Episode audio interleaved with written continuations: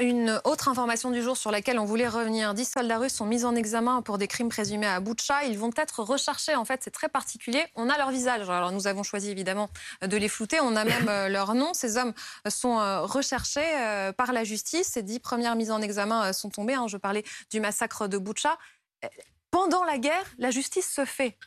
Oui, enfin, elle essaye de se faire, euh, parce que c'est pas parce que les photos sont diffusées euh, comme ça, et là aussi, on est vraiment dans des grosses opérations de communication, mais très importantes, hein, sans les minimiser. Mais c'est pas parce que c'est les, les, visages de ces soldats euh, apparaissent et, vont circuler sur les réseaux sociaux et ce genre de choses qu'ils vont être arrêtés. On ne sait pas où sont ces soldats, est-ce qu'ils sont de retour déjà? On sait qu'il y a beaucoup d'unités qui sont déjà repassées par le territoire russe ou biélorusse. En revanche, c'est vrai L'unité avait été décorée par oui. Vladimir. En revanche, ce qui est vrai, c'est qu'on a connu dans les dernières années des enquêtes internationales, des enquêtes de justice internationale sur des massacres, que ce soit en Yougoslavie par exemple, et qui ont mis des années, des années et des années à aboutir, qui ont abouti parfois. Là, on est dans une, justice internationale euh, en accéléré, euh, mais qui est là aussi la, volonté euh, des, Ukrainiens de montrer qu'ils ne malgré la guerre, malgré les bombardements, ils continuent leur administration, leur justice continue à fonctionner et qu'ils ne lâchent pas ce morceau-là, aidés en cela par la justice internationale et les puissances européennes ou américaines. Oui, quel impact ça peut avoir Alors, c'est en effet une opération de communication, mais extrêmement importante parce que c'est ah aussi un message de, de fin de l'impunité.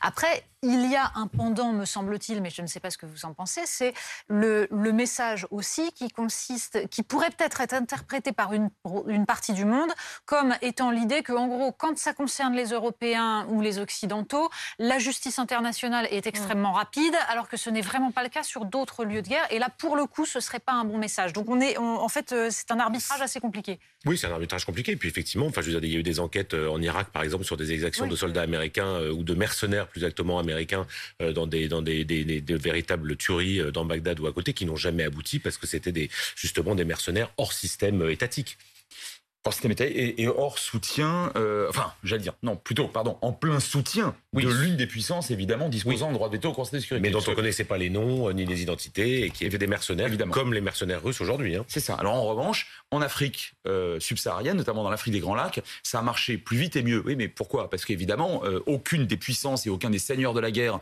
locaux, plus ou moins massacreurs, ne disposait de ce fameux, de cette fameuse, de siège permanent au Conseil de sécurité. On en est toujours là. pensez au massacre de nature génocidaire qui se sont produits contre les musulmans rohingyas par les forces birmanes il y a quelques années de cela. Mais non seulement la justice n'interviendra pas, mais à l'ONU, la Chine soutient systématiquement la Birmanie. Donc on est toujours dans cette, dans cette euh, économie générale du Conseil de sécurité. Tout à l'heure, vous avez évoqué l'Assemblée générale. Euh, vous avez mais totalement raison. Sauf que jusqu'à présent, évidemment, l'Assemblée générale vote des résolutions qui ne sont pas contraignantes et pour cause. Oui, ça peut être vu comme beaucoup. On se dit, tiens, euh, l'enquête quand même avance très vite. Et en même temps, c'est très peu. On nous dit aujourd'hui que plus de 8000 cas de crimes de guerre ont été identifiés. Oui, alors après, j'ai pas suivi tous les différents cas euh, sur les, mais ça veut dire aussi qu'il y a un comptage qui se fait quand même en ce moment, qu'il y a la volonté d'avoir, euh, de recenser, de pouvoir euh, étayer justement chaque chaque partie, et que c'est valable dans les deux sens, parce qu'il faut le faire d'un côté et de l'autre.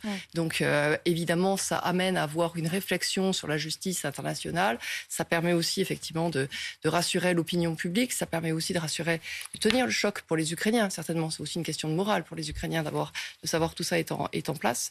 Mais euh, je continuerai juste sur l'image que ça renvoie sur euh, les uns et les autres.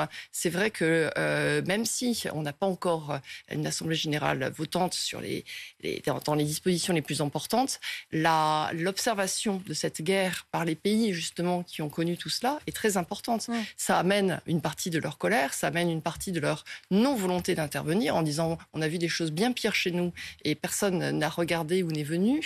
Et ça amène du coup une réflexion, si jamais l'ONU venait à rester encore pendant quelques temps sur comment est-ce qu'on la modernise et comment est-ce que dans ces cas-là, on fait intervenir des acteurs qui jusqu'à présent n'étaient pas là. Et c'est vrai que dans cette nouvelle configuration du monde, il y a cette prise en compte de plus en plus. Merci beaucoup d'avoir été avec nous euh, ce soir. On se dit à lundi 20h, hein, c'est bien ça. Lundi Aurélie. À lundi Natacha.